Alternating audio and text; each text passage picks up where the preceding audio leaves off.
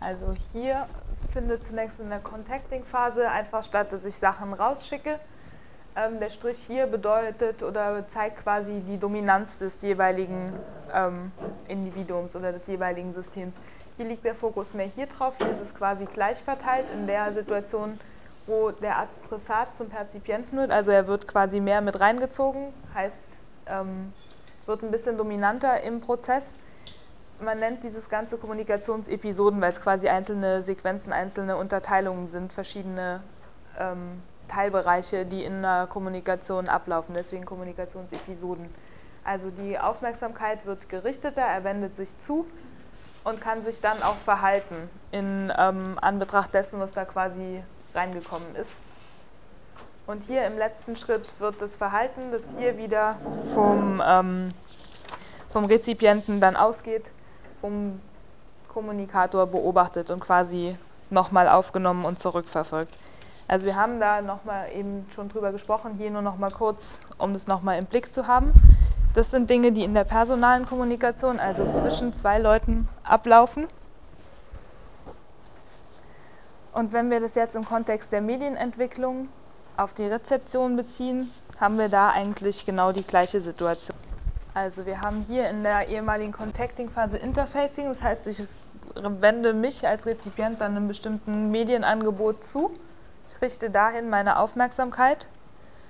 Ich werde vom nur ähm, Adressaten, also ich will irgendwas, werde ich näher hineingezogen, dadurch, dass ich den Fernseher, der ist hier noch aus, anschalte und irgendwo lande in einem bestimmten Programm wenn ich es interessant finde, wenn ich irgendwie reingezogen werde, dann schenke ich dem noch mehr Aufmerksamkeit. Ich bin involvierter, sogenanntes Deep Facing. Ich kann erkennen, was ich gerade sehe, was das für eine Gattung ist, was das für eine Sendung ist und kann dementsprechend weil ich bestimmte Erwartungen in Bezug auf dieses äh, Orientierung oder auf dieses Medienangebot hatte. Also zum Beispiel, ich wollte mich unterhalten, ich wollte mich ablenken, ähm, ich wollte die Nachrichten sehen, weil ich wissen wollte, was in der Welt passiert ist. Also ich habe bestimmte Erwartungen, man nennt es auch Gratifikationserwartungen. Im Buch sind einige Modelle wie des Uses and Threats Modells zum Beispiel. Also dass ich gezielt meine Aufmerksamkeit auf bestimmte Dinge hinwende und meine Medienangebote auch dementsprechend wähle, je nachdem, was ich gerade möchte. Also man kennt es vielleicht abends, wenn man von der Arbeit nach Hause kommt, will man lieber unterhalten werden und macht deswegen den Fernsehfilm an und hat nicht unbedingt Lust, sich eine philosophische Diskussion auf Dreisat anzusehen, weil einen das zu sehr irgendwie ähm, noch bewegen würde und man lieber abschalten will. Das nur so als Beispiel. Also man wird quasi reingezogen. Hier ist der Punkt, wo quasi auch weggeseppt werden kann. Also wenn ich das Angebot irgendwie nicht interessant finde, wenn da nicht irgendwelche ähm, Dinge passieren, die mich irgendwie antriggern, wo ich denke, ja, das will ich jetzt weiter irgendwie verfolgen, dann sepp ich hier weg. Wenn das nicht passiert, gehe ich halt tiefer rein, widme mich völlig diesem Medienangebot, also bin involviert und mache dann hier in der letzten Phase quasi den Abgleich, ob die Erwartungen, die ich an das Angebot gerichtet habe, auch erfüllt werden.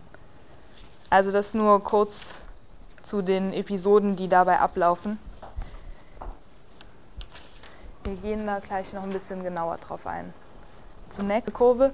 Die Medienentwicklung, es fängt 1600 an, geht hier ungefähr bis 2000. Also da fehlen natürlich die neueren Entwicklungen wie DVD und ähm, digitale Medien, die da noch nicht drauf sind auf der Abbildung. Wir können uns das aber so vorstellen, Entschuldigung, dass die Kurve hier weiter ansteigt. Also wir haben viele neue Medien auf quasi engem Raum innerhalb kurzer Zeit, die sich äh, entwickelt haben, die entwickelt wurden. Das Problem beim Medienbegriff äh, in den Medienwissenschaften ist, dass es auch hier immer noch keine einheitliche Definition gibt. Also wir haben nicht den Medienbegriff oder keinen universellen Medienbegriff, der irgendwie angewendet werden kann und das macht es halt oft auch so schwierig, irgendwie damit umzugehen. Was sich immer noch durchsetzt oder was noch häufig vertreten ist, ist einfach Medien als Botensystem. So wie wir es ganz am Anfang in dem Sender-Empfänger-Modell hatten, Medien übertragen etwas. Also es ist immer noch eine Auffassung, die ziemlich verbreitet ist. Wir haben aber mediensystemische und auch kulturtheoretische Ansätze, also die in die Richtung gehen von den Dingen, die wir jetzt eben in Bezug ähm, auf die kognitiven Systeme und so gemacht haben, die das ein bisschen in eine andere Richtung weiterverfolgen und in Medien noch ein bisschen mehr sehen als bloße Übertrager oder Übermittler von Botschaften, weil wir ja schon festgestellt haben, dass es so einfach nicht funktioniert. Also wir haben es in der personalen Kommunikation durchgespielt, in Face-to-Face, -face, was da passieren kann, was nicht funktionieren kann.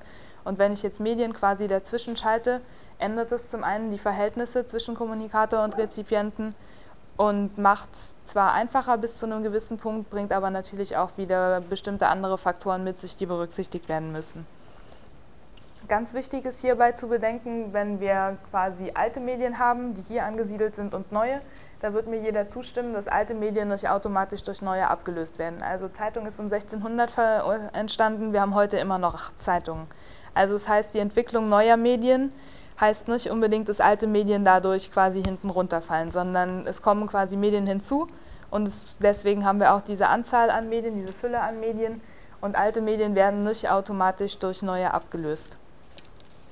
Sie können abgelöst werden, also es gibt natürlich auch Medien, die irgendwie verschwunden sind, die man nicht mehr hat, aber in der Regel oder meistens ist es so, dass die Medien oder mediale Formen nebeneinander existieren. Es hat einfach damit zu tun, dass Medien quasi zwischen zwei Seiten dazwischen geschaltet sind, aber immer noch die gleichen Ziele verfolgt werden, nämlich Orientierungsziele, also Kommunikationsabsichten und Medien quasi nur Mittel sind, um diese Kommunikationsabsichten zu verfolgen. Wichtig ist, damit einhergehend ist aber auch eine Entpersonalisierung der Kommunikation. Also im Laufe der Medienentwicklung haben wir immer weiter den Fall, dass ähm, persönliche Kontakte einfach nicht mehr die Rolle spielen. Also während ich in Face-to-Face, -face, also der personalen Kommunikation quasi als Ausgangsbasis oder als Ausgangspunkt der Kommunikation die Situation habe, ich habe mein Gegenüber, ich kann direkt kommunizieren, ich habe ein Ziel, auch eine, eine Richtung einfach, wo ich meine Kommunikation hinlenken kann. Ähm, das habe ich hier im, in der Entwicklung der Medien nicht mehr. Zum Beispiel ähm, beim Fernsehen habe ich nicht einen Rezipienten und vielmehr das Fernsehen als Kommunikator weiß auch gar nicht, wer der Rezipient ist. Also hier kommen dann Begriffe wie Massenpublikum, Massenmedien und so weiter auf mit der Entwicklung dieser sogenannten Massenmedien oder hier mit den Entwicklungen, die da passieren.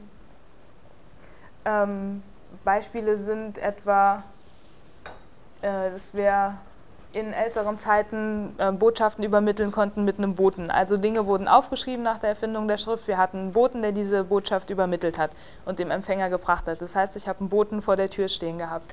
Heute schicke ich einfach, ähm, irgendwo hier zwischen habe ich vielleicht irgendeinen Brief geschickt, da habe ich eventuell noch den Postboten gesehen. Heute rufe ich einfach meine Mail ab und habe die Botschaft da und da ist keine, kein persönlicher Kontakt mehr dazwischen. Also das meint Entpersonalisierung der Kommunikation im Zuge dieser Medienentwicklung. Ähm, andere Beispiele sind, ähm, im Theater sitze ich und das gibt es natürlich auch heute noch, deswegen neue und alte Medien existieren nebeneinander. Also ich sehe immer noch die Menschen, ich kann auch interagieren, also einmal mit den Leuten auf der Bühne, natürlich auch mit den anderen Leuten im Publikum. Ähm, wenn ich mir aber einen Film anschaue, sehe ich natürlich die Schauspieler und eventuell ähm, rezipiere ich auch in Gemeinschaft und mit anderen Leuten zusammen, aber ich kann zu den Schauspielern keinen direkten Kontakt mehr aufbauen. Gerade in Bezug auf Massenmedien sind noch ein paar Schlagworte, die im Studienbrief genannt sind, wie etwa parasoziale Beziehungen, parasoziale Interaktionen. Können Sie sich darunter etwas vorstellen? Sagt Ihnen der Begriff was? Genau, ja. Und parasoziale Beziehung meint dann quasi im Umkehrschluss, also man kann sich am Beispiel von Soap Operas zum Beispiel vorstellen, dass man so reingezogen ist in dieses Geschehen, dass man die Personen als in Anführungsstrichen real und wirklich betrachtet und die wirklich auch als Freund empfindet und eine richtige Beziehung zu Schauspielern oder beziehungsweise zu den Personen, die sie in dem jeweiligen audiovisuellen Format darstellen, aufbaut. Also der ähm, schöne Darsteller in der Soap, der keine Ahnung, gerade ein großes Problem hat und den ich aber ganz toll finde und ich kann halt nachempfinden, wie der, ähm, wie der sich fühlt, was mit dem gerade passiert und ich bin einfach so in dieses Geschehen reingezogen, dass ich wie eine richtige Beziehung zu ihm aufbauen kann. Also eine soziale Beziehung, sozial, weil es zwischen zwei Menschen ist, parasozial, aber weil er natürlich im Fernsehen, in diesem Medienangebot ist und weil es keine, in Anführungsstrichen, keine richtige Beziehung ist. Also das meint der Begriff der parasozialen Beziehung. Hier nochmal kurz auf der nächsten Folie zusammengefasst, was passiert. Also eine Evolution der Kommunikation, Evolution der Medien hängt natürlich zusammen. Wir haben neue Medien, die sich entwickeln, das beeinflusst auch die Kommunikationsverhältnisse, so wie ich es gerade aufgewiesen habe.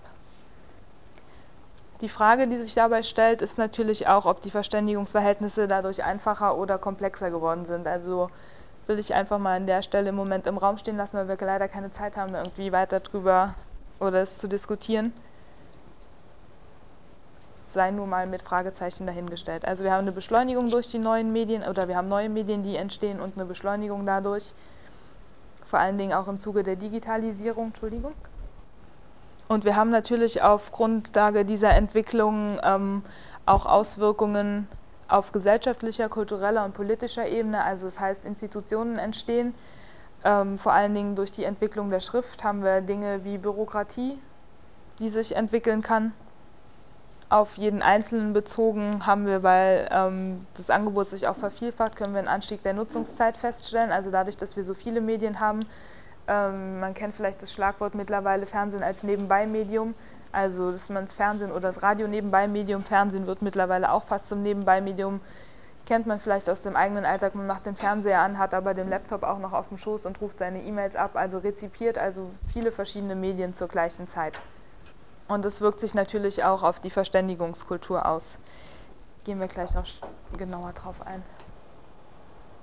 Habe ich auch schon genannt auf den Begriff der Massenkommunikation, Medienkommunikation ähm, will ich nur kurz eingehen. Der Begriff der Massenkommunikation ähm, in Differenz zur personalen Kommunikation, also Face-to-Face, -face, die Unterschiede, die wir da sehen können. Massenkommunikation wird als öffentlich verstanden, also begrenzt und ohne personell definierte Empfängerschaft. Ich hatte es eben schon genannt. Wir haben nicht mehr einen Empfänger wie in personalen Situationen, den ich gezielt ansprechen kann. Das fällt weg. Medien werden ausschließlich als technische Verbreitungsmittel verstanden. Also nicht das, was ich ganz am Anfang gezeigt habe, als konventionalisierte Orientierungsmittel, sondern hier steht der Technikaspekt im Vordergrund. Sie sind einseitig, also Feedback kann nicht stattfinden. Also ich habe kaum Möglichkeiten bei massenkommunikativen Angeboten oder Massenmedien ähm, irgendwie da ein Feedback zu geben. Höchstens über eine Zuschauerzeit, also Rückschrift oder dass ich irgendwie in der Redaktion und so weiter anrufe aber es ist alles zeitlich relativ versetzt. Also ich habe nicht direkt hier, wie in dieser Situation eben das, was wir mit dem Schulterzucken hatten, dass ich direkt darauf einwirken kann und sehe, dass irgendwie es nicht funktioniert hat. Und disperses Publikum meint einfach ein weit gestreutes Publikum, das ich habe. Also ich habe nicht mehr diese zielgerichtete Aktion.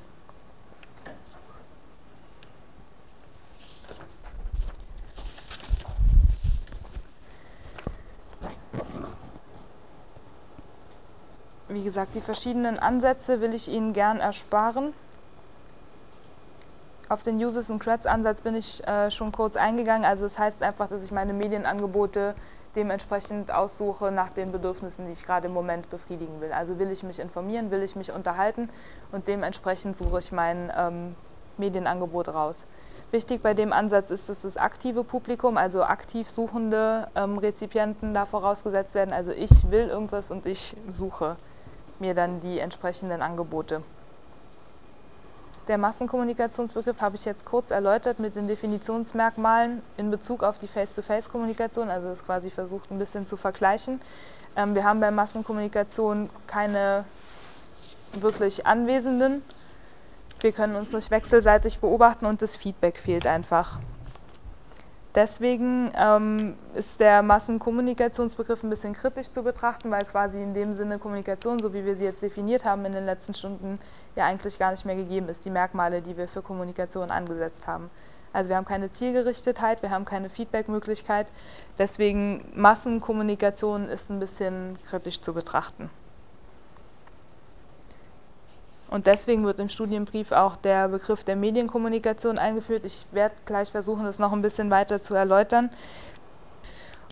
Ähm, und die Differenzierung von Medien in diesem Verständnis als Kommunikations- und Rezeptionsmedien. Also Kommunikation, es wird irgendwie was rausgeschickt und Rezeption, also ganz grob gesagt, es soll was aufgenommen werden.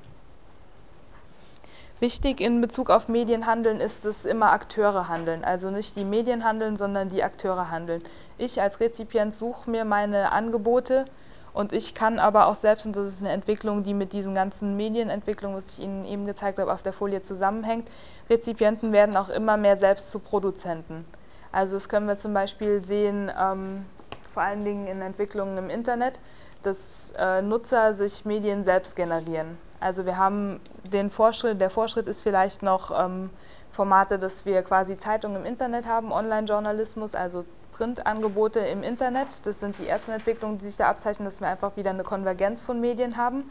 Medien werden wieder zusammengeführt. Wir haben vorher Einzelmedien, also wir haben zuerst mal die Zeitung und dann vielleicht das Internet und dann packt man die Zeitung ins Internet. Also sprich Medienformen werden zusammengeführt. Und dann haben wir aber Entwicklungen auf, vor allen Dingen auf Rezipientenseite. Es können Kommentare geschrieben werden zu bestimmten Angeboten und es können auch selbst Medienprodukte entwickelt werden. Ähm, man sieht es zum Beispiel in solchen Dingen, dass zwei unterschiedliche Musiktitel werden genommen, werden einfach zusammengemixt und das wird dann in der, auf der Plattform Internet zur Verfügung gestellt. Also wir haben verschiedene Medienangebote und verschiedene Medien, die zusammengepackt werden und zum Beispiel in ein anderes Medium noch transformiert werden so dass wir in Bezug auf die Medien und die Medienentwicklung da auch von Transmedien mittlerweile sprechen. Also wir haben multimediale Angebote, Print erscheint als Online-Journalismus im Netz oder als Online-Zeitschrift. Das ist noch ein multimediales Angebot, weil man die beiden Medienformen noch unterscheiden kann. Und bei dem, was ich zuletzt genannt habe, das Beispiel mit den Musikstücken, spricht man unter anderem von Mesh-up-Medien, also es werden Dinge zusammengeschmissen und werden quasi zu transmedialen Angeboten, weil man nicht mehr genau rückverfolgen kann, wo das herkommt und da keine Unterscheidung mehr treffen kann. Wichtig ist in Bezug auf Medienhandel, ich habe jetzt schon häufiger vom Internet gesprochen, dass nicht nur Kommunikation und Rezeption darunter fallen, sondern auch Formen des Onlinehandelns, also sprich auf eBay Sachen kaufen, zur Verfügung stellen oder auch online spielen. Das sind alles Formen, die unter Medienhandeln mit drunter zu packen sind und ähm, sind da von Kommunikation und Rezeption zu unterscheiden, weil nur für Kommunikation und Rezeption das Merkmal der Verständigung ausschlaggebend ist. Aber für Onlinehandeln und Spielen werden andere hermeneutische Regeln, also sprich andere, ähm, Hermeneutik meint die Bedeutungszuweisung, also ähm, die Entwicklung von Bedeutung quasi. Die sind in Kommunikation und Rezeption wichtig wenn ich aber auch Dinge wie Onlinehandeln und Spielen darunter packe, sind andere Regeln und andere ähm, Voraussetzungen, die da greifen, die wichtig sind, um da Dinge einzuordnen. Also Verständigung ist für Onlinehandeln und Spielen zum Beispiel nicht relevant, weil ich ja keine face-to-face -face vergleichbare Situation mehr habe und nicht mehr Dinge irgendwie jemanden orientieren will und da auch kein Feedback mehr erwarten kann. Ich gehe da gleich noch ein bisschen näher drauf ein, hoffe, dass das noch ein bisschen deutlicher wird. Das hier, wie gesagt, zum Hintergrund. Ähm, Massenkommunikationsmodelle kann man sich angucken. Wichtig ist dabei, dass die, zum Beispiel dieses Feldmodell immer noch stark an das Sender-Empfänger-Modell angelehnt ist, aber dadurch, dass er von einem ganzen Feld ausgeht, schon sich der Komplexität bewusst ist. Also es sind so ein paar Schlagworte. Uses and Creds habe ich Ihnen auch schon kurz erklärt. Ich habe bestimmte Bedürfnisse, die ich befriedigen will. Der aktive Rezipient ist da wichtig. Ich suche mir meine Angebote meinen Bedürfnissen entsprechend. Und aufgrund meines Wissens, meiner Erfahrungen mit bestimmten Medien und Formaten und Genres kann ich die halt auswählen, weil ich das weiß, wie ich darauf reagiere, was ich davon zu erwarten habe und dementsprechend nutze ich die dann. Ähm, die weiter unten stehenden, der Nutzenansatz und dieses Prozessmodell äh, berücksichtigen das auch, sind nochmal ein bisschen Fortentwicklungen davon und der letzte Ansatz, dieses pentamodale Medienwirkungsmodell, ähm, da vielleicht kurz zwei Sätze zu. Wir haben festgestellt, dass Wirkungen schwer nachzuvollziehen sind. Also auf Grundlage dieser autonomen ähm, agierenden Systeme fällt es schwer, irgendwie Wirkungen, wir können sie nicht bewusst hervorrufen. Das hatten wir irgendwie am Anfang schon geklärt. Und dementsprechend schwierig ist auch die Medienwirkung zu betrachten. Also Merten hat generell die Medienwirkungsforschung kritisiert, weil sie sich immer noch stark an diesem ähm, Stimulus-Response-Gedanken ähm, festhält und ähm, er hat zudem kritisiert, dass sie nicht genug theoretisch fundiert sind und so weiter und hat darauf ähm, ein Modell entwickelt, das aus fünf Variablen besteht. Und das genau, Sie haben die Seite im Buch, dann können Sie es vielleicht sagen. Können wir kurz einen Blick drauf werfen, 127. Ja, die Abbildung, ähm, die Aussagekraft, ich versuche es kurz ein bisschen zu erläutern. Also es werden Dinge ähm, im Modell mit berücksichtigt wie Wissen und Einstellung, also das, was wir auch in diesen Regelläufen von den kognitiv autonom operierenden Systemen hatten, also Wissen, Einstellungen, Erwartungen, Emotionen, die dahinter stehen, die Merten auch mit berücksichtigt. Ähm, dann die Aussage, die vom Medium angeboten wird, so formuliert er es. Also wir haben eine Angebotsaussage, nicht mehr eine Botschaft, die übermittelt wird, sondern ein Angebot, das ist ganz wichtig. Also keine Blackbox-Botschaft, die so übermittelt wird und auch so ankommt, sondern eine Angebot, also ein Angebot, eine Aussage, die angeboten wird. und dann auf Rezipientenseite die Erwartungen, die auch mit reinspielen und auch die äh, Möglichkeiten, Feedback zu geben. Gut, auch dieses Modell ist publikumsorientiert, das ist ein weiterer Fortschritt des Modells. Ähm, was allerdings fehlt, es beschreibt nur die Rezipientenseite, aber die Kommunikatorseite, also wenn es ein Medienwirkungsmodell ist, die Medienseite, die Medien als Kommunikator in dem Fall fehlt noch ein bisschen und bis jetzt hat er irgendwie da noch kein weiteres Modell nachgeliefert, bis irgendwie die andere Seite auch verständlich wird. Also die Rezipientenseite für die Medienwirkung bildet es vielleicht ganz gut ab, ähm, aber wie gesagt, die Kommunikatorseite fehlt. Und ein Problem generell bei der Medienwirkungsmessung ist natürlich ähm, die Rück, äh, Rück Wort fehlt, dass man das nachvollziehen kann, wo die Wirkungen herkommen.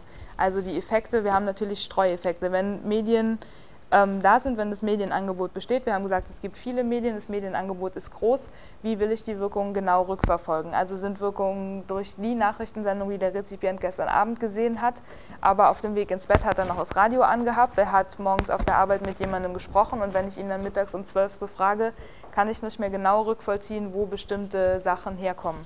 Also ob die durch das Gespräch morgens mit dem Kollegen entstanden sind, durch die Nachrichtensendung abends oder ob er es vielleicht auch im Radio gehört hat. Also das ist mit den Streueffekten gemeint in der Medienwirkungsforschung.